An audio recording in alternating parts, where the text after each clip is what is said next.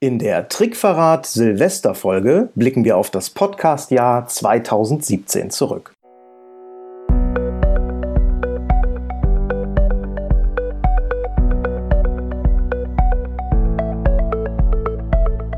Willst du mehr Erfolg als Zauberkünstler haben? Bessere Shows? Mehr Buchungen? Höhere Gagen? Dann ist der Trickverrat Podcast genau das Richtige für dich. Albin Zinecker und Ingo Brehm von den Zaubertricksern verraten dir hier jede Menge Tipps und Tricks, wie du deine Zauberei erfolgreicher machst. Du findest uns im Internet unter www.trickverrat.de.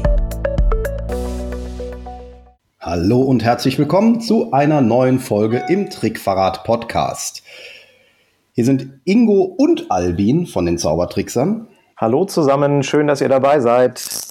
Und wir wollen in dieser letzten Folge des Jahres 2017 für euch zurückblicken auf das vergangene Jahr, auf das, was geschehen ist und natürlich auch einen kleinen Ausblick geben aufs nächste Jahr. Vor allem aber wollen wir euch auch unsere persönlichen Highlights vorstellen, die im letzten Jahr hier so im Trickverrat Podcast ähm, ja für uns geschehen sind. Äh, geschehen Highlights eigentlich? Ich weiß es gar nicht. Ja, ich, was, ja. also es ist auf jeden Fall gab es jede Menge Highlights. Genau. Und äh, vielleicht ist es für euch auch eine Anregung, da noch mal hineinzuhören und äh, eine Folge noch mal erneut zu hören. Oder vielleicht entdeckst du auch eine Folge, die du noch gar nicht kennst, durch unseren Jahresrückblick.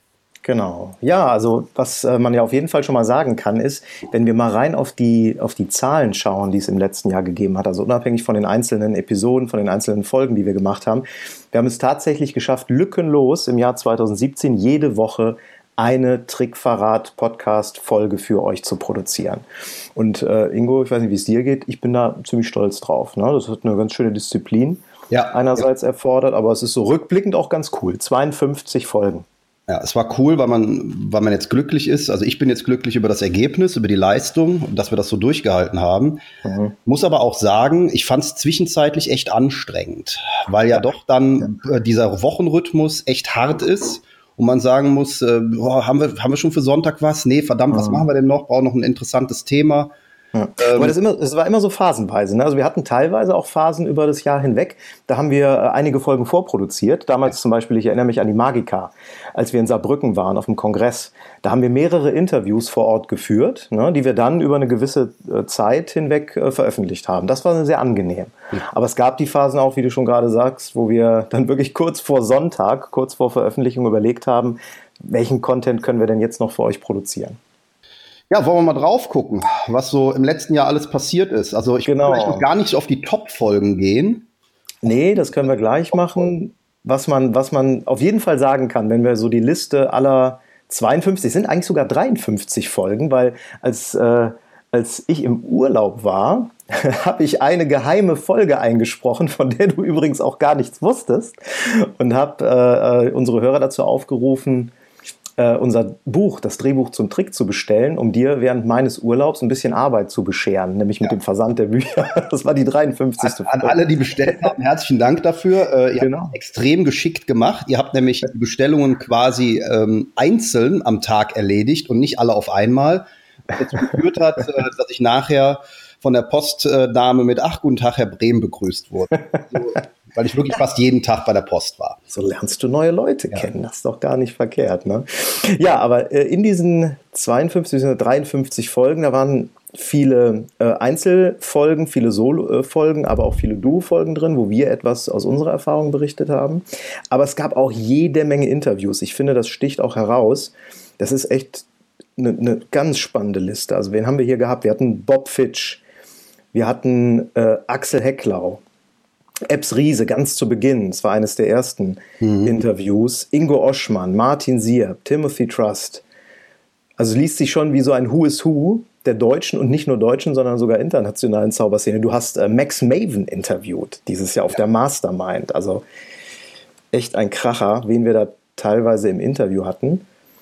Aber was auch auffällt, es gab auch Interviewgäste, die im ersten Moment gar nichts mit Zauberei zu tun haben. Ne? Waren für mich persönlich auch ähm, ja, die, die wichtigsten Folgen, weil das, äh, ich muss sogar fast sagen, dass ich persönlich da das Ziel sogar ein bisschen verpasst habe, nicht noch mehr zauberfremde Leute mit reinzunehmen. Mhm. Weil ich glaube, gerade diese Interviews mit Menschen, die nicht direkt mit der Zauberei zu tun haben, ähm, dass die uns besonders weiterbringen. Also egal, ob das jetzt aus dem Bereich Marketing war, aus dem Bereich Social Media, das sind ja mehr so diese äh, ja, Verkaufsthemen, mhm. äh, aber auch äh, das, das Interview mit Andreas, dem Personal Trainer, fand ich immer spannend, ja. wenn ich mir so angucke, äh, wie so die meisten Zauberer gesundheitlich leben, ist es vielleicht die wichtigste Folge des letzten Jahres für einige, wenn sie denn die Tipps daraus beher äh, beherzigen.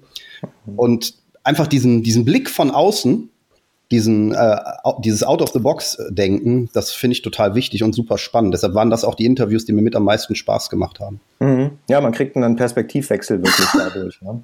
Was, wir, was wir vorhatten, das haben wir aber nicht geschafft, das ist vielleicht schon so ein Sneak Preview fürs nächste Jahr. Wir wollten äh, auf jeden Fall mit einer, ähm, mit einer Veranstalteragentur sprechen. Ja. ja also wir, wir haben ja auch äh, konkret mit Frederik zu tun. Ähm, da wollten wir ja mal ein Interview anstrengen, weil es ist, glaube ich, ganz spannend auch mal zu sehen, wie geht eine Künstleragentur, ein großer Veranstalter ähm, an viele Themen ran. Wie ist der Blick auf Künstler? Was erwarten die? Wie wollen die mit uns zusammenarbeiten? Genauso wie das Thema ähm, PR. Ne? Wir wollten mal mit unseren PR-Leuten sprechen äh, und die auch bitten, in ein Interview einzusteigen. Das sind ja auch so Blicke von außen. Ja. Haben wir dieses Jahr nicht hinbekommen, aber gut, dafür steht ja das nächste Jahr zur Verfügung. Wir haben ja jetzt wieder 52 Wochen Zeit. Richtig, genau. Wen hatten wir denn aus der Interview äh, oder bei den Interviews, die nicht aus der Zauberszene kommen? Dirk Kräuter natürlich, das haben wir vor kurzem erst veröffentlicht, wo irrsinnig viele äh, Verkaufstipps drin waren. Das fand ich ganz spannend. Kelvin mit Kelvin Hollywood zum Thema Social Media, das war Wahnsinn. Andreas Triembach hast du schon erwähnt. Ja, und Trainer. Ein, ein super Interview für mich persönlich auch. Das ist aber so eine, ja, so eine, so eine Doppelrolle, die unser Interviewgast da hat. Der ist einerseits Zauberer, andererseits aber auch Steuerberater. Das war die äh, Folge mit Stefan, mit Stefan Weigelt, ja. wo er Steuertipps rausgegeben hat. Das fand ich auch unglaublich wertvoll. Die ist auch äh, extrem abgegangen, muss man sagen. Also ich meine, es ist natürlich auch eine der früheren Folgen, die ist im März veröffentlicht worden. Ja. Ähm, aber die hat, äh, da kann ich schon mal vorweggreifen, in unserer Top 10 Liste der, der meisten Downloads steht die derzeit auf Platz 3.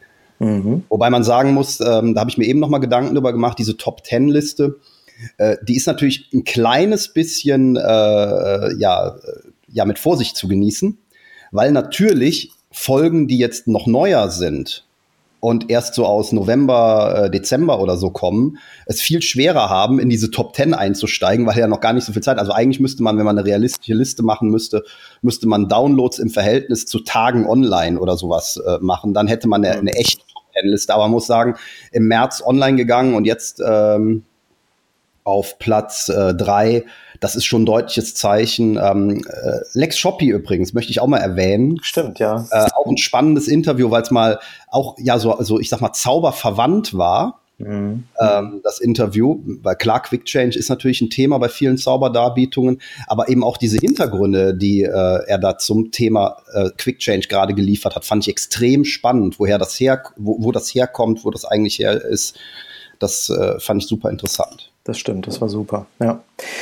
Okay, ja, Wahnsinn. Also ganz viele Interviews haben wir geführt, äh, ganz viele ähm, Nicht-Interview-Folgen gab es, wo wir Tipps zu Auftritten oder zu Marketing-Themen rausgegeben haben. Was man ja sagen muss bei all diesen Folgen, es sind immer, ähm, immer Themen gewesen, die wir entweder unmittelbar äh, zum Zeitpunkt, als wir die Folge aufgenommen haben, selbst erlebt oder ausprobiert haben oder die wir schon seit vielen Jahren erfolgreich ausprobieren. Also es waren keine, würde ich mal sagen, keine äh, Pipe Dreams dabei, ne? wo wir also nur theoretisch überlegt haben, wie etwas laufen könnte. Sondern es kam, ich, ich erinnere mich an, äh, an, die, an den Auftritt in Berlin, den wir vor kurzem hatten, wo wir von unterwegs eine Folge aufgenommen ja. haben, weil wir dort was festgestellt haben, was wir dann rüber, äh, rübergebracht haben im Podcast. Ne? Das war das Thema Sichtbarkeit auf der Bühne.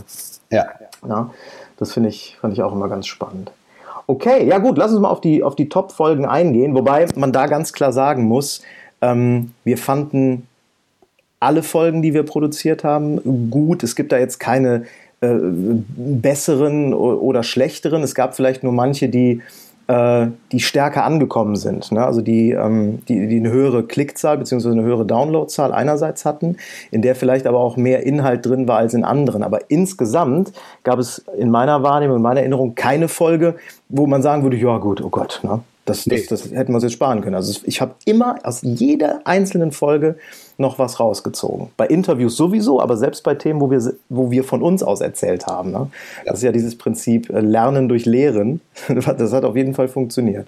Hm. Was, was man vielleicht auch noch erwähnen könnte, ist, dass wir ähm, seit Beginn des Podcasts am, äh, ich glaube, 11. September oder so war das, ne? als wir ja. den ersten veröffentlicht haben, sind, seitdem sind wir auf knapp 40.000 äh, Downloads insgesamt ja. gekommen.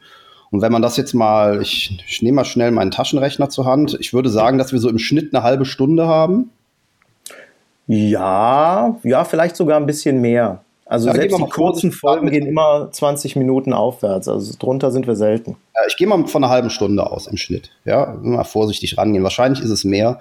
Dann äh, kommen wir auf circa 20.000 Stunden Podcast, die ihr euch anhören könnt. Nee, äh, ja, nein, die, die angehört jetzt. wurden. Entschuldigung, die angehört wurden. Ja, das so, ja. Ange Quatsch, natürlich nicht. Äh, 20.000 Stunden Podcast, die angehört ja. wurden. Ähm, das ist schon eine Menge. Also, äh, wie viele Folgen haben wir insgesamt bisher? Äh, 73. 73. Hm. Äh, die mal äh, 0,5 äh, ist natürlich was anderes. Aber trotz allem, ne, auch 73 mal 0,5 sind ja immerhin 36,5 Stunden. Mhm. Wir haben ja gesagt, es sind tendenziell etwas mehr. Das heißt, ihr könnt euch knapp zwei Tage lang hinsetzen. Also wenn ihr alle Podcasts hintereinander hören wollt, wird euch das knapp zwei Tage kosten. Also ohne Schlafen. Mhm. Das ist schon ordentlich. Ja, das ist wirklich ordentlich. Okay. Ja, lass uns mal auf die Top-Folgen eingehen, beziehungsweise auf die, die wir äh, uns für heute rausgesucht haben. Ähm, ich habe äh, zu Ingo im Vorfeld äh, dieser Aufnahme hier gesagt, wenn man nur fünf Folgen aus dem Trickverrat Podcast 2017 mit auf eine einsame Insel nehmen dürfte, welche wären das dann? Und unter dem Aspekt haben wir uns die rausgesucht. Ja, ähm, ja legen wir los. Folge 1, über die wir sprechen wollen, war die oder ist die Trickverrat-Episode Nummer 35. Und das war eine Interviewfolge und zwar zum Thema Marketing und Positionierung mit einem ja, externen, außerhalb der Zauberszene, und zwar mit Andreas Pfeiffer. Andreas Pfeiffer ist ähm, Inhaber, Gründer und äh, Geschäftsführer einer Marketingberatung aus Wiesbaden, die heißen die Heldenhelfer. Und äh, Andreas haben wir kennengelernt ja, Anfang des Jahres waren wir da, ne? Das ja, war durch, genau, im äh, Januar. Vermittlung von Michelle Spillner. Richtig, genau. Das war ein Tipp von ihr und wir sind dann nach Wiesbaden gefahren und haben mit den Heldenhelfern und mit Andreas ein, ja, ein Marketingkonzept entwickelt. Ne? Wir haben eine Positionierung für uns, für die Marke Zaubertrickser entwickelt. Und über diese gemeinsame Arbeit ist der Kontakt entstanden. Und im Grunde kurz danach war schon klar, es lohnt sich, Andreas mal zu interviewen. Was hast du in Erinnerung, Ingo, von, von dieser also, Folge? War einer der, ähm, der, der wichtigsten Punkte darin die Diskussion über den Markenkern und wie man den Kern einer Marke kommuniziert. Ähm, also, dass man sich erstmal darüber klar sein muss, dass man als Zauberer auch eine Marke ist, nämlich in unserem Fall jetzt die Marke Zaubertrickser. Und man sich dann äh, als nächstes klar machen muss, was ist der Kern der eigenen Marke? Also wofür steht die Marke? Ähm, die Idee dabei ist, dass man halt nicht für alles stehen kann oder zumindest man nicht in der Lage ist, alles parallel zu kommunizieren, wofür man steht. Also Andreas sagt das auch recht konkret. Ähm, also sagt, ich kann nicht gleichzeitig äh, der Messezauberer, ähm, der Hochzeitszauberer und der Ballonknoter sein sondern äh, ich kann das vielleicht alles gleichzeitig sein, aber ich muss es getrennt voneinander kommunizieren. Wenn ich versuche, meinem Kunden, meinem potenziellen Interessenten, der sich, ähm, der in irgendeiner Form auf mich aufmerksam wird, klar zu machen, dass ich für alles stehe, wird er, ähm, wird es schwer für ihn, das nachzuvollziehen. Also die Aufmerksamkeit der Leute ist gering, die Leute wollen mit wenig Informationen und vor allen Dingen nicht mit den Informationen überlastet werden, die sie gar nicht interessieren. Ja. Somit muss ich also demjenigen, der einen Hochzeitszauberer sucht, auch klar zeigen, dass ich der Spezialist für Hochzeiten bin. Die anderen Sachen, den Ballonknoter und den Messezauberer, den kann ich auch haben, aber da darf ich ihn nicht mit belästigen, wenn ich mich äh, darstelle. Und das ist eigentlich so, äh, finde ich nach wie vor auch für uns eine wichtige Frage. Was ist eigentlich unser Markenkern? Ja, und, ja. Äh, wie kommunizieren wir den? Und ich glaube, da sind wir auch noch nicht da, wo wir hinwollen. Und äh, habe ich also auch noch mal jetzt in den letzten Tagen viel drüber nachgedacht. Mhm. Und ich glaube, dass es auch vielen anderen Zauberern da draußen auch so geht, dass sie ihren Markenkern noch nicht so hundertprozentig bestimmt haben und auch nicht so richtig wissen, wie sie den kommunizieren sollen. Ja, ja. Was, was für mich da ganz spannend war in dieser Folge, war auch die Erkenntnis, wenn man sich spitz positioniert, also wenn man seinen Markenkern gefunden hat und den dann primär kommuniziert, dann bedeutet das ja nicht, dass man alles andere nicht mehr machen darf. Nee, nee. Ne, also du kannst dich natürlich als der Kinderzauberer schlechthin positionieren und sagen, das ist mein Markenkern, da da bin ich ganz klar der Beste, den äh, die Kunden buchen können. Trotzdem darf ich natürlich noch auf, auf Hochzeiten oder selbst auf einer Messe rumstehen. Ich muss halt nur die Kommunikation äh, dieser Positionierung voneinander trennen. Das war ja, ein ganz wichtigen Punkt damals. Da werden unterschiedliche Marken geschaffen. Das ist eigentlich das äh, genau. Also ich finde, da hilft es sich an ähm, an, an anderen Marken, an anderen Branchen zu orientieren, wie die Autobranche. Nimm Mercedes. Mercedes hat zum einen äh, die, die große Palette der Mercedes-Fahrzeuge von der S-Klasse bis zur A-Klasse ähm, unter der Marke Mercedes laufen. Mhm. Dann gibt es den Maybach als äh, ja, Ober ähm, Super äh, Grenze über oberhalb der S-Klasse für die ganz teuren. Mhm. Und dann gibt es aber noch den Smart als ja Lifestyle Produkt, als Spaßprodukt ähm, der irgendwo, ja, zumindest, ich will jetzt nicht sagen unter der A-Klasse, von der Größe her auf jeden Fall, ne? aber mhm. da, da sind drei verschiedene Marken, die laufen parallel und die sprechen ganz unterschiedliche Typen von Menschen an und werden auch ganz anders kommuniziert. Ja, ja, ja. Ja, ja, und das steckt genau in diesen Fragestellungen drin, die wir mit Andreas in dem Interview bearbeitet haben. Also können wir an der Stelle nur noch mal empfehlen, das ist auch ein super Einstiegsthema um sich selber mit seiner Marke, mit seinem Produkt, mit seiner Show, die man ja äh, verkauft, auseinanderzusetzen, finde ich. Vor vielen anderen Themen. Bevor ich etwas verkaufen kann, bevor ich in Preisgespräche reingehen kann, bevor ich Marketing in einer bestimmten Form machen kann, muss ich mir erstmal darüber im Klaren sein, was bin ich überhaupt für eine Marke? Ja? Was, was ist überhaupt der Kern meiner Marke, meines Produkts? Kommen Sehr wir gute Einstiegsfolge. Genau. Podcast Nummer zwei. Auch ein Interview. Zwei, nicht mehr, sondern dem zweiten Podcast auf unserer Liste. Das ist die Folge Nummer 19. Das war eine Interviewfolge auch, und zwar mit Calvin Hollywood. Ja, der äh, Wahnsinn. Dicker Name, für die, die ihn jetzt zum ersten Mal hören. Wer, wer heißt schon Calvin Hollywood? Ähm, ich kenne Calvin seit boah, 2010, 2009, so um den Dreh herum, also äh, aus seinen ganz frühen Anfangszeiten. Ja, du bist auf ihn aufmerksam geworden über sein Kernthema Fotografie und Photoshop, ne? Genau. Das war, das genau. war so der Einstieg auch. Genau, und äh, ich habe damals äh, von ihm sehr viel gelernt zum Thema Photoshop. Mhm. Ähm, und ähm, dann haben wir uns irgendwann mal persönlich kennengelernt auf einem Workshop von ihm hier in Köln. Und dadurch ist dann äh, so eine lockere Bekanntschaft geworden, die dazu geführt hat, dass wir immer mal wieder auch zusammengearbeitet haben bei einzelnen Sachen, sowohl bei Fotoprojekten wie auch äh, bei Zauberprojekten und so. Und ähm, ja, dann, dann resultierte das letztlich, wir haben immer mal wieder Kontakt, äh, schicken uns Nachrichten per WhatsApp äh, jetzt in, dieses, in diesem Interview. Und Calvin ist äh, äh, inzwischen nicht nur als Fotograf und Photoshop-Trainer tätig, sondern ähm, erzählt auch ganz viel und äh, erklärt aus seinem Business, ähm, macht Online-Marketing und solche Geschichten. Also er ist sehr breit aufgestellt. Mhm. Und in allem, was er tut, ist er extrem erfolgreich, weil er, ich kenne wenig Leute, die ähm, so extrem ehrgeizig sind. Also er ist, er ist wirklich wie ein Bullterrier. Ne? Der, der beißt sich fest in eine Sache und dann äh, geht er daran wie ein Verrückter und arbeitet und arbeitet wirklich, ähm, bis es wirklich perfekt ist. Also ich habe selten jemanden erlebt, der so fleißig und so beständig an einer Sache dran ist, wenn er sich was vorgenommen hat. Und er erzählt in diesem Interview über seine, eine seiner Kernkompetenzen, das ist Social Media, insbesondere mit dem Schwerpunkt Facebook. Und äh, gibt da einige interessante Tipps. Und ähm, ja, da war ein Tipp drin, den wir auch immer wieder versucht haben, zumindest im letzten Jahr zu beachten. Ja, den man auch sehr gut äh, sich merken kann, wie ich finde. Und zwar sagt Kelvin, immer wenn ihr etwas äh, auf Social Media postet, insbesondere bei Facebook, versucht etwas zu posten, für das der Leser dieses Posts innerlich Danke sagt. Das kann jetzt alles Mögliche sein. Der, der, der einfachste Fall ist ein, ich wünsche euch allen ein schönes Wochenende. Die Reaktion von, von jemandem, der das liest, ist so, ach ja, danke, ne, danke gleichfalls. Das müssen die nicht mal aussprechen, die Leser oder die äh, Follower, die ihr auf den äh, Social Media Plattformen habt, wenn die das innerlich denken, dann hat der Post schon eine, eine positive Wirkung. Genauso ist es natürlich mit Tipps, Veranstaltungstipps, Buchtipps. Ich habe dieses und jenes gesehen, geht da doch mal hin, guckt euch das mal an. Oder aber mit, mit, mit Wissen, was man weitergibt.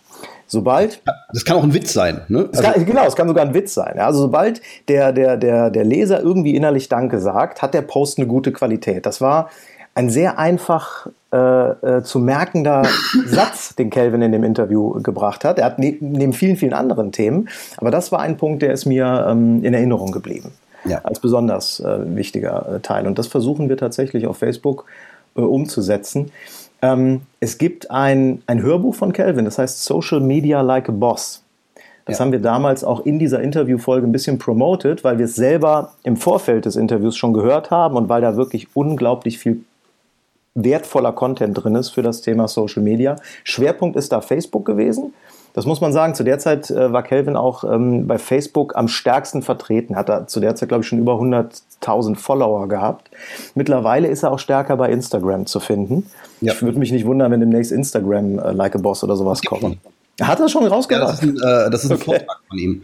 Den ah, hat er auf der Fotokina mhm. gehalten. Ja, siehst du. Also von daher, auch er entwickelt sich da weiter. Ja, und das Interview ist jetzt, äh, von wann war das? Das war so, ja, das war auch Anfang des Jahres, äh, haben wir das Interview mit ihm geführt.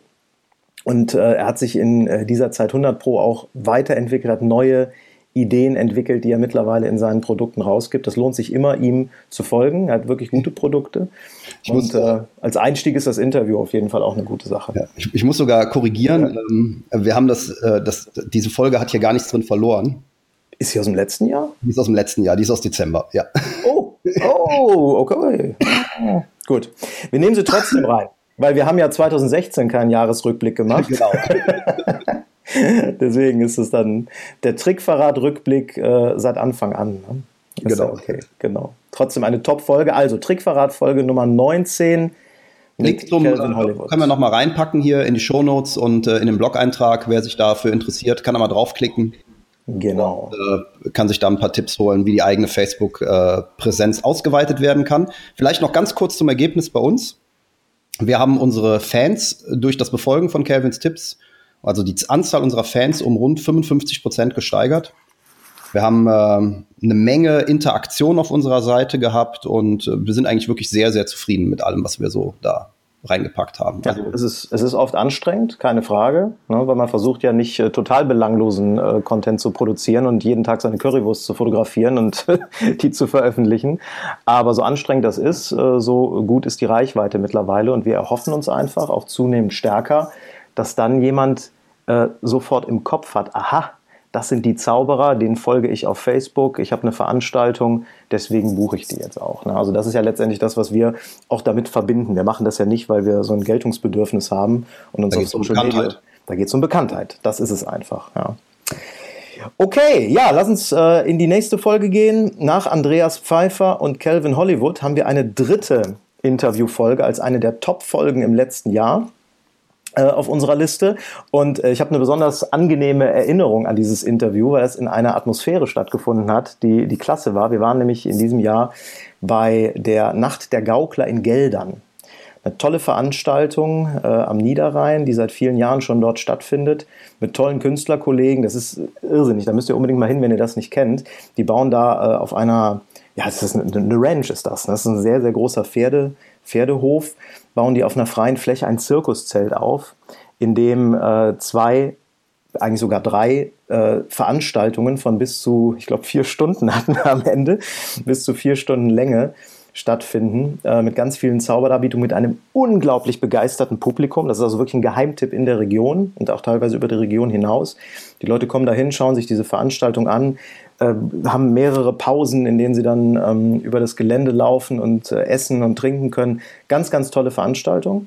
Und wir waren in diesem Jahr dort engagiert und haben dort neben vielen anderen netten Kollegen auch den Ingo Oschmann wieder getroffen und haben, weil er hat die Veranstaltung auch moderiert, zumindest einen Teil der Veranstaltung moderiert, und haben dann die Gelegenheit direkt genutzt, Ingo zu interviewen. Und das haben wir in einem, ja, Catering-Zelt gemacht. Ich sehe uns da noch sitzen, um uns herum äh, andere Kollegen, Martin Sierf äh, kam irgendwann rein, ging dann auch wieder, als er gesehen hat, was da läuft. Und Ingo hat uns da Rede und Antwort gestanden zu, ja, eigentlich zum Thema innere Haltung beim Auftritt.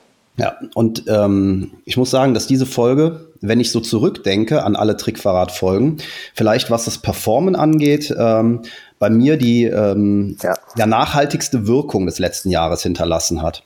Also ich habe seitdem ich will jetzt nicht sagen eine andere Einstellung, aber ich mache mir die Einstellung und die Haltung zum Publikum vorher viel deutlicher und bewusster. Und ja, ich gehe mit einer anderen Haltung seitdem mhm. an die Shows heran.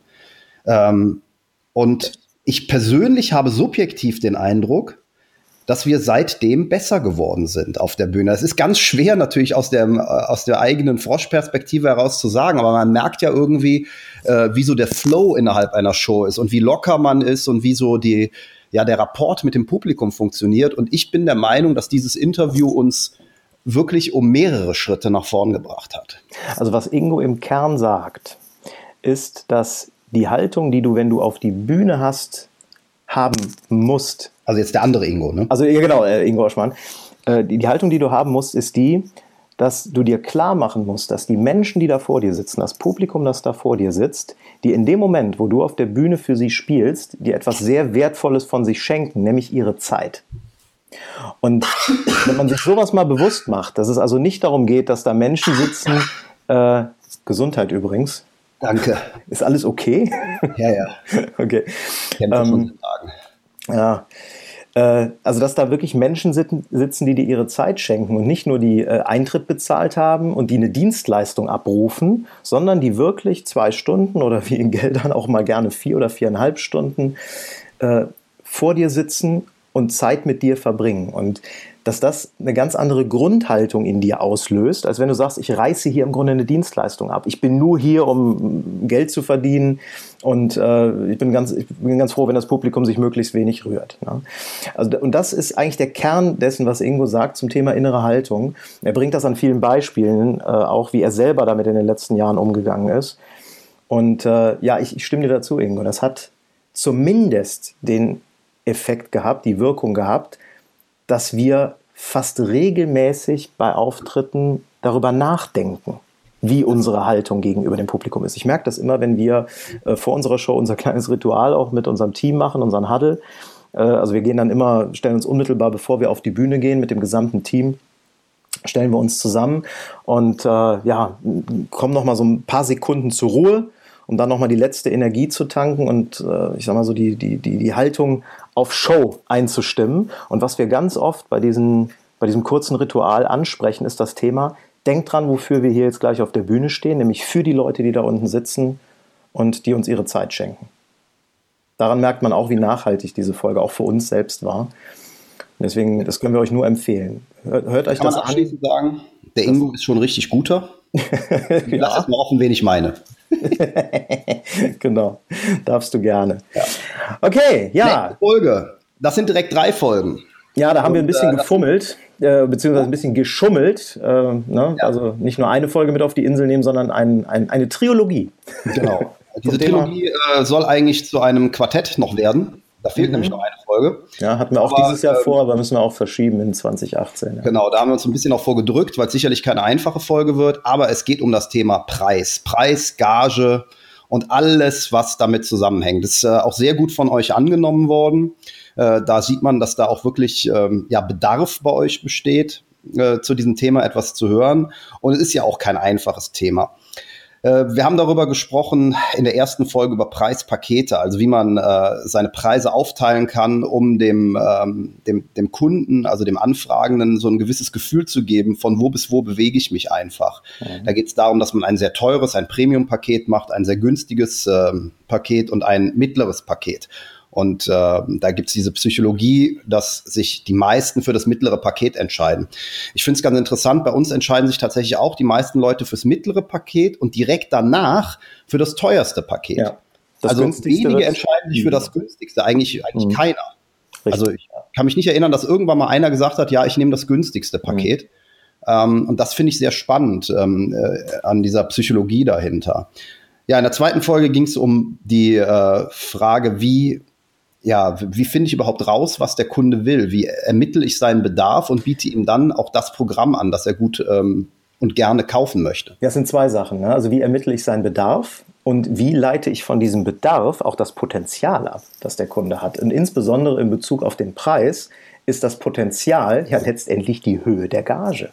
Und ähm, da haben wir wirklich über das Thema äh, ja, Bedarfs- und Bedürfnisanalyse, insbesondere im Telefonverkauf gesprochen.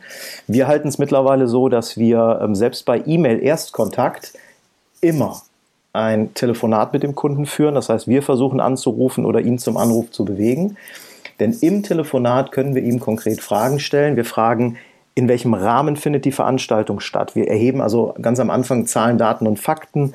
Äh, wir versuchen rauszukriegen, in welcher Location ist das, was ist der Anlass, etc. pp. Und aus diesen Zahlen, Daten, Fakten kann man schon herausfinden, welchen Rahmen hat die Gesamtveranstaltung, wie wertig ist die Veranstaltung. Wir bringen immer das Beispiel, irgendeine Traumhochzeit mit über 300 Gästen auf einer ähm, äh, noblen Schlosslocation. Das ist ein anderer Rahmen, bei dem man auch andere Gagen ansetzen kann, als wenn äh, 20 Mann in der Kneipe eine kleine Hochzeit feiern. Wir werden da, also da bin ich im Nachhinein auch oft angesprochen worden, ja, wie ähm, bietet ihr denn die exakt gleiche Show ähm, zu unterschiedlichen Preisen an? Und nein, das tun wir natürlich nicht. Es, darum geht es nicht. Es geht nicht darum, dass du sagst, ich habe hier meine 30-minütige Stand-up-Standard-Comedy-Show, äh, Zauber äh, Comedy-Zaubershow und die biete ich äh, in der 20-Mann-Kneipe für 100 Euro an und in der äh, 2000-Mann-Halle für 1000 Euro. Darum geht es nicht. Es geht nicht darum, dass die äußeren Faktoren alleine den Preis bestimmen, sondern die äußeren Faktoren, die bestimmen, was du dem Kunden anbietest. Und infolgedessen dann auch den Preis. Genau, wenn du jetzt, ja. geh, ich gehe mal in den Bereich Close-Up hinein, ja. Wenn du jetzt einfach standardmäßig sagst, ähm, Walkaround hier so ein bisschen Table-Hopping kostet bei mir für nehmen wir noch nicht mal eine Stundenzahl, aber von mir aus nehmen wir mal zwei Stunden Tablehopping, kostet bei mir 700 Euro. So, jetzt bietest du diese zwei Stunden Tablehopping aber jemandem an, der 5000 Gäste hat. Mhm. So, dann bist du vollkommen raus. Das, äh, das ist einfach nicht das, was er braucht. Was du jetzt anbieten musst, ist zum ersten Mal mehrere Künstler bei 5000 Gästen, weil sonst macht es keinen Sinn und darüber hinaus auch mehr als zwei Stunden. Und dementsprechend wächst natürlich auch deine Gage. Ja? Und ähm, das ist gemeint mit Potenzial erkennen und äh, damit eben auch Gage erkennen. Also es geht, ja, also da, da wird oft so ein bisschen missverstanden. So, man guckt einfach, hat der Typ Geld oder nicht. Und wenn er Geld hat, dann zahlt er 1000 Euro. Wenn er kein Geld hat, zahlt er 100 Euro. Das ist natürlich völliger Quatsch. Ähm, sondern es geht wirklich darum, was bietet der Kunde für ein Potenzial, was ist für ihn wirklich interessant, damit er eine perfekte Show auf seiner Veranstaltung hat. Ja. Die Erfahrung, die wir mit dieser Art der Bedarfsanalyse in den letzten Jahren gemacht haben, seit wir das einsetzen, ist, dass wir viel, viel passgenauer ein Angebot machen können und das merkt der Kunde. Ja. Also wir haben letzten, das ist, das war jetzt äh, zur Weihnachtszeit noch, wir hatten vor kurzem eine, eine Veranstaltung, da haben wir im, im Nachgang mit der, mit der Kundin gesprochen, die uns gebucht hat. Und die sagt, ja, das war wirklich toll, das hat, der, der Abend war super, die Show hat ihr gut gefallen. Und was sie besonders toll fand, ist, dass sie vom ersten Moment an, wo sie mit uns Kontakt hatte, im Telefongespräch damals, das Gefühl hat, wirklich äh, gehört und gesehen zu werden in ja. guten Händen zu sein. Ne, das heißt, man bietet nicht irgendwas an und sagt, das muss schon auf den Kunden passen, sondern man fragt, was braucht der Kunde, was ist sein Bedarf, was sind seine Bedürfnisse, erkennt das Potenzial und bietet was Passendes an. Und dazu haben wir in dieser Folge zum Thema Preisgespräche, das war der zweite Teil, äh, beziehungsweise zum Thema Bedarfsanalyse, der zweite Teil aus der Preistriologie, da haben wir jede Menge drin gehabt. Das lohnt sich auch nochmal reinzuhören. Was war der dritte Teil? Äh, Preisgespräche. War, ein Preisgespräch und Preiswaage. Ja. Äh, da geht es so um das Thema Verhandeln. Was ist, äh, wenn der Kunde mehr, weniger bezahlen will? Also in der Regel will er ja weniger bezahlen. Und wie gehe ich damit um? Ähm, da geht es in erster Linie darum, dass man eben sich so eine Waage vorstellt. Da gibt es verschiedene Modelle. Diese Waage haben wir von Dirk Kräuter übernommen, ähm, weil sie für uns auch sehr, sehr eingängig ist. Es gibt aber auch andere Modelle, die man sich da vorstellen kann. Auf der einen Seite der Waage liegt deine Leistung, dein Wert und auf der anderen Seite liegt dein Preis. So und worüber man sich in dem Fall einfach klar werden muss, ist, dass die Leistung und der Wert nicht darin besteht, dass man zaubert und auch schon erst recht nicht, dass man mit Karten, Münzen, Seilen oder weißen Tigern zaubert, sondern der Wert ist das, was für den Kunden von Wert ist. Also beispielsweise ein ein Hochzeitspaar Das möchte am Abend, äh, wenn es dort eine, eine Zaubershow haben will, ähm, sagen wir mal nach dem Abendessen und vor dem Hochzeitstanz, das möchte nochmal die Stimmung auflockern, nachdem alle so ein bisschen ja, Sitzfleisch genossen haben. Das möchte die Leute ein bisschen mehr in Partystimmung und in, äh, ja, in eine positive Stimmung versetzen. Das ist der Wert, den ihr als Zauberer diesem Hochzeitspaar liefert. Und dagegen steht der Preis. So, und der, wenn es jetzt ins Preis, in den Preisgespräch hineingeht, dann müsst ihr euch überlegen, wenn derjenige bereit, nicht bereit ist, euren Preis mitzugehen, ob ihr vielleicht auf der Seite des Wertes zu wenig draufgepackt habt. Hm. Dass ihr da noch was zusätzlich draufpackt. Da kann man zum Beispiel zusätzliche Leistungen draufpacken. Da kann man aber auch, es kann unter Umständen sein, dass man den Wert einfach nur nicht klar genug kommuniziert hat. Anstatt äh, einfach nur zu sagen, ja, ich komme dann zu Ihnen zwei Stunden zaubern und das kostet. Mhm. Weil das ist nämlich genau das Problem. Wenn ihr nur das kommuniziert, dann habt ihr nur zwei Stunden Zaubern auf der Wertseite. Und ja. dann müsst ihr euch auch nicht wundern, wenn ihr dann sagt, Moment mal, zwei Stunden Zaubern, 800 Euro, 400 Euro Stundenlohn. Also den Job will ich aber auch machen. Mhm. Das ist übrigens, um den, um den Wert richtig kommunizieren zu können, hilft übrigens wieder das Thema Bedarfsanalyse. Ne? Ja. Denn wenn ich, wenn ich genau weiß, was der Kunde braucht, dann weiß ich nicht nur, welche Art Show ich da anbieten kann, sondern weiß ich auch, wie ich den Nutzen, den er benötigt, wie ich den richtig kommunizieren kann. Deswegen passen auch diese drei Folgen äh, ganz hervorragend zusammen. Preispakete ist fast ein kleiner Exot, aber ein, ein, einfaches, ein einfacher Einstieg in das Thema. Aber das Thema Bedarfs-, Bedürfnisanalyse, Preisgespräche, Verhandlungsgespräche, das, ähm, das ist ganz wertvolles Zeug. Da solltet ihr auf jeden Fall nochmal reinhören. So, jetzt kommen wir zu einem weiteren, einer letzten Folge, die auch nicht aus dem Jahr 2017 ist, wie mir gerade auffällt. Ja, ich sehe es auch gerade. An der Nummerierung ja. sehe ich, das ist die äh, Folge 14. Sogar noch jünger als die mit Calvin Hollywood. Ja, ich äh, fand sie trotzdem. Ich fand sie geladen worden. Ja, genau. Ich fand sie trotzdem gut. Wir sollten sie auch ansprechen, denn äh, da ging es um ein Thema, äh, das wir schon ewig lange diskutieren. Im Grunde seit wir Close-up-Zauberei machen und uns mit äh, Zauberkollegen zu dem Thema austauschen. Und das ist auch eine äh, oder das ist eine Folge gewesen, die aufgrund von vielen Fragen, die seit wir den Trickverrat-Podcast aufgesetzt haben, entstanden ist, nämlich die Frage, wie geht ihr denn an den Tisch ran im Close-up? Und deswegen hieß die Folge auch Einstieg am Tisch. Folge Nummer 14. Und äh, ja, da haben wir über unsere Erfahrungen zum Thema, wie gehe ich an die Zuschauer, wie gehe ich an kleine Zuschauergruppen, wie gehe ich an einen Tisch heran äh, im Close-up-Umfeld gesprochen. Und ein äh, Tipp, den wir in dieser Folge auch äh, erwähnt haben, war äh, das, was wir Walk of Fame nennen. Das kam im Nachgang zu dieser Folge ganz gut bei vielen an, weil es so ein eingängiger Begriff ist. Walk of Fame ist ähm, etwas, was wir als, ja, als so, so Aufwärmphase vor dem eigentlichen Auftritt betrachten. Wir gehen, wenn wir Walk-Acts oder wenn wir Close-Up-Auftritte äh, haben, tatsächlich im Vorfeld der eigentlichen, äh, des eigentlichen Zauberns an den Tischen oder bei den Gruppen durch den Raum, ohne auf die Leute zuzugehen, ohne mit einem Kartenspiel in der Hand zu, äh, zu spielen, sondern wir gehen nur durch den Raum möglichst, ähm, ja, möglichst aufrecht, möglichst selbstbewusst, schauen uns die Gäste an und äh, sind einfach nur präsent. Und das hat zwei Effekte. Einerseits werden wir wahrgenommen als ja, da ist jemand, äh, bei dem weiß man nicht so genau, was der macht, aber ein Kellner scheint das nicht zu sein. Mal gucken. Das wird natürlich durch ein entsprechendes Kostüm noch unterstützt, wenn ihr sehr auffällig seid. Äh, der andere Effekt ist, ihr selber könnt schon mal die Atmosphäre in dem, in dem Saal, ähm, in dem Raum feststellen. Ihr seht, welche Gäste sitzen an welchen Tischen, wie sind die drauf, wo gehe ich als erstes vielleicht hin, wo ist möglicherweise ein guter Einstiegstisch mit einer besonders guten Stimmung. Und das ist ähm, diese Phase Walk of Fame, wie wir es nennen, die schafft inneres Selbstbewusstsein, gibt einen Überblick und positioniert euch schon mal ganz zu Beginn. Das war ein Thema, was wir in dieser Folge drin hatten. Was auch Für mich der zweite anfängt. wichtige Punkt in der Folge ähm, ist die Frage dann, wie man tatsächlich anfängt an einem Tisch.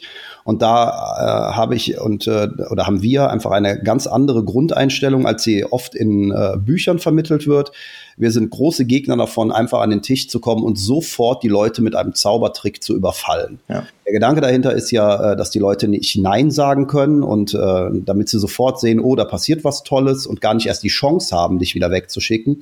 Und ähm, das kann man wirklich auch kurz und knapp auf den Punkt bringen. Wir dringen in die ja, Intimsphäre, in die gemütliche Zusammenkunft der Leute ein Und sie haben verdammt nochmal das Recht, auch Nein zu sagen. Und deshalb macht es aus unserer Sicht absolut Sinn, erstmal mit ein wenig Smalltalk anzufangen und sich dann eine Erlaubnis abzuholen. Das muss nicht unbedingt eine äh, geschlossene Frage sein, auf die man mit Ja und Nein antwortet.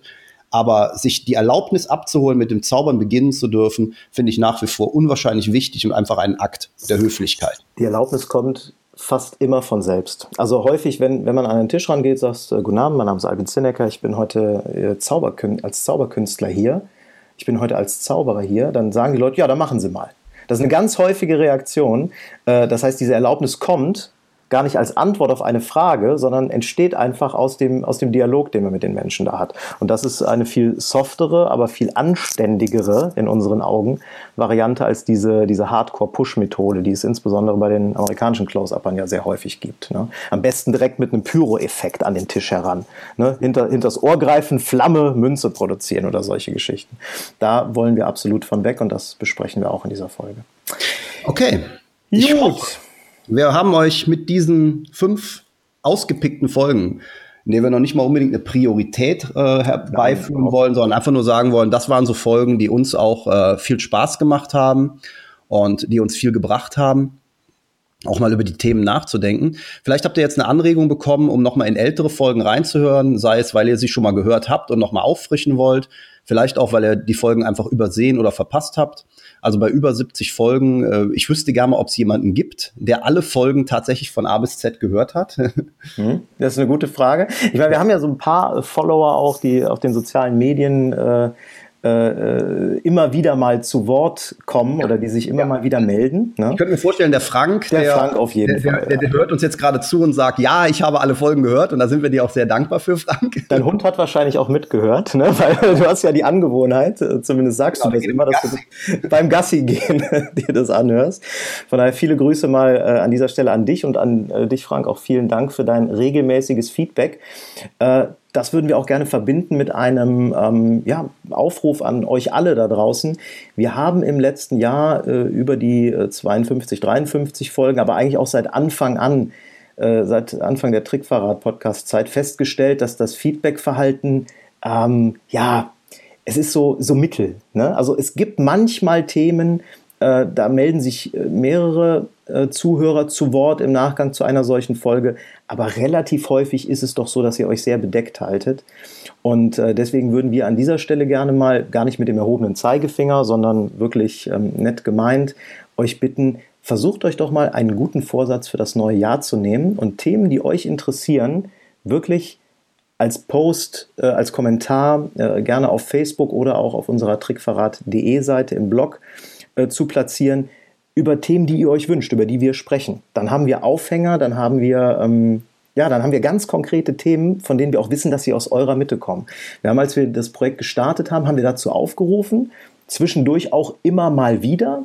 Ähm, aber es, es, es, hat immer, ja, es hat immer relativ lange gedauert, bis da etwas kam. Und wenn was kam, dann war es auch nur sehr punktuell. Von daher, wir würden uns tierisch freuen, wenn wir das Format Trickfahrrad Podcast noch ein bisschen interaktiver im nächsten Jahr hinbekommen und wir noch stärker auf Fragen, auf Ideen eingehen äh, können, die ihr habt. Ja, eigentlich ist alles gesagt. Ähm, genau. Überleg jetzt gerade, ob ja. noch was fehlt. Nee, ja, Ausblick aufs nächste Jahr. Ähm, also ich sag mal, wir machen erstmal weiter. Genau. Wir machen auf jeden Fall weiter. Wir machen äh, umso lieber weiter, wenn wir mehr mit euch in Interaktion kommen, wenn ihr also ein paar spannende Themen habt, die ihr uns reingeben könnt. Und äh, ja, wir haben, auch, wir haben auch tatsächlich noch einige Ideen auf der Liste, die schon dieses Jahr auf der Liste standen, die wir noch nicht umgesetzt haben. Insofern, es, es, mangelt, nicht, es mangelt nicht an Content. Wir möchten halt auch nur sicher gehen, dass wir da nicht an euch vorbeisprechen. Na, dass wir ja. nicht irgendwelche Dinge erzählen, wo ihr sagt, ja, ganz nett, aber äh, genau. danke fürs Geräusch brauche ich gar nicht. Ja. Wenn du jetzt da draußen sitzt und überlegst, ähm, warum machen wir das eigentlich hier? Ne? Also, ähm, dass wir damit nicht reich werden, ähm, das sollte inzwischen jedem klar sein. Ähm, auch bei der Zeit, die wir da reinstecken. Ich habe ja eben mal gesagt, ne, es sind allein fast zwei Tage ähm, Zeit, die da ins Aufnehmen reingegangen sind. Die ganze Schneiderei und das äh, Einstellen ins Internet und so. Da vergeht dann noch mehr. Das heißt, äh, da sind ein paar Tage unserer Lebenszeit 2017 für dieses Projekt draufgegangen. Und ähm, das, wir brauchen einfach da auch von euch mal so ein bisschen Feedback. Äh, also am liebsten natürlich von ein paar mehr Leuten auch, äh, ob das so Sinn macht, weil sonst können wir uns die Zeit auch sparen. Ne? Das ist einfach der Punkt dahinter. Genau. Ich glaube, sogar die Interviews würden wir trotzdem führen, weil da muss man ganz klar sagen, da haben wir natürlich für uns selbst auch wahnsinnig viel daraus gelernt. Ähm, nur wir möchten das ja für die Community machen. Ne? Wir möchten das ja für euch machen und deswegen was Passgenaues abliefern. Ja, also, aber wie du schon sagst, Ingo, es geht natürlich weiter. Ähm, direkt erstmal. am ersten erstmal, genau. Ja, also ich will das nicht ausschließen, dass wir das auch irgendwann einstellen. Das will nein, ich damit sagen. Nein, nein, das ist, das ist schon richtig. Aber noch, noch nicht. Ne? Noch läuft es weiter. Ja, und insofern, hört einfach nochmal in die Folgen des letzten Jahres rein, gerne auch die aus 2016 nochmal. Ein paar Tipps haben wir euch hier gegeben. In den Shownotes stehen die nochmal, auch mit den, mit den Links, damit ihr relativ schnell drankommt. Ähm, ja, insofern würde ich sagen, wünsche wir jetzt eine erfolgreiche. Danken, genau, und äh, Dankeschön möchten wir auch nochmal sagen an unsere Interviewpartner, nicht nur an die, die wir jetzt ja. eben in den Top-Folgen genannt haben, sondern an alle. Ja. Unglaublich bereichernd und auch an, äh, an all, alle euch Hörer, die ihr regelmäßig beim Trickverrat-Podcast zuhört. Und jetzt darfst du den guten Wunsch fürs neue Jahr in unserem Namen absetzen. Ja, wir wünschen euch ein erfolgreiches Jahr 2018. Es steht uns, glaube ich, einiges Interessantes bevor, unter anderem eine FISM in Südkorea, die mit Sicherheit sehr spannend wird. Mhm. Ähm, es äh, gibt aber mit Sicherheit auch noch viele, viele andere Projekte. Ich habe zum Beispiel auch gesehen, dass ähm, äh, der, äh, na, wie heißt er gleich? ja Gott, Nordisch Nobel. Ähm, Daniel Meyer? Der Daniel Meyer, genau. Ach, mein Gott. Die Erkältung macht mir einen Kurs. Entschuldigung, Daniel. Äh, der Daniel überlegt, ob er Nordisch Nobel nächstes Jahr nochmal auflegen wird. Ähm, es gibt, glaube ich, die äh, Munich Magic Conference von Markus Leimann nächstes Jahr wieder. Äh, jetzt direkt Anfang Januar ist ähm, Sindelfingen. Also es gibt eine Menge Kongresse. Es gibt mit Sicherheit einige spannende Produkte. Es wird viele Zaubershows geben. Und ähm, wir wünschen euch, dass ihr eure Ziele für das 2008, Jahr 2018 nicht nur erreicht, sondern möglichst sogar übertrefft. Ein sehr schönes Schlusswort. Ja, und insofern sagen wir euch allen einen guten Rutsch ins neue Jahr. Hier waren der Albin und der Ingo. Macht's gut, guten Rutsch, tschüss. Tschüss. Und schon sind wir wieder am Ende der heutigen Folge angekommen und wir hoffen sehr, dass es dir gefallen hat. Wir als Künstler freuen uns natürlich besonders über deinen Applaus. Aber da wir deinen Applaus hier auf dem Podcast leider nicht hören können, kannst du uns applaudieren, indem du uns eine 5-Sterne-Bewertung bei iTunes gibst. So hilfst du, diesen Podcast noch vielen weiteren Zauberern zugänglich zu machen. Das klappt nur mit einer 5-Sterne-Bewertung so richtig gut. Vielleicht möchtest du uns ja sogar eine Standing Ovation geben. Dann wäre es klasse, wenn du eine Rezension schreibst oder auf unserem Blog oder unserer Facebook-Seite einen Kommentar hinterlässt. Welche Themen interessieren dich? Worüber sollen wir sprechen? Teil uns einfach deine Wünsche mit und mach den Trickverrat-Podcast zu deiner persönlichen Erfolgstrickkiste. Besuch uns im Internet unter www.trickverrat.de. Bis zum nächsten Mal, deine Zaubertrickser.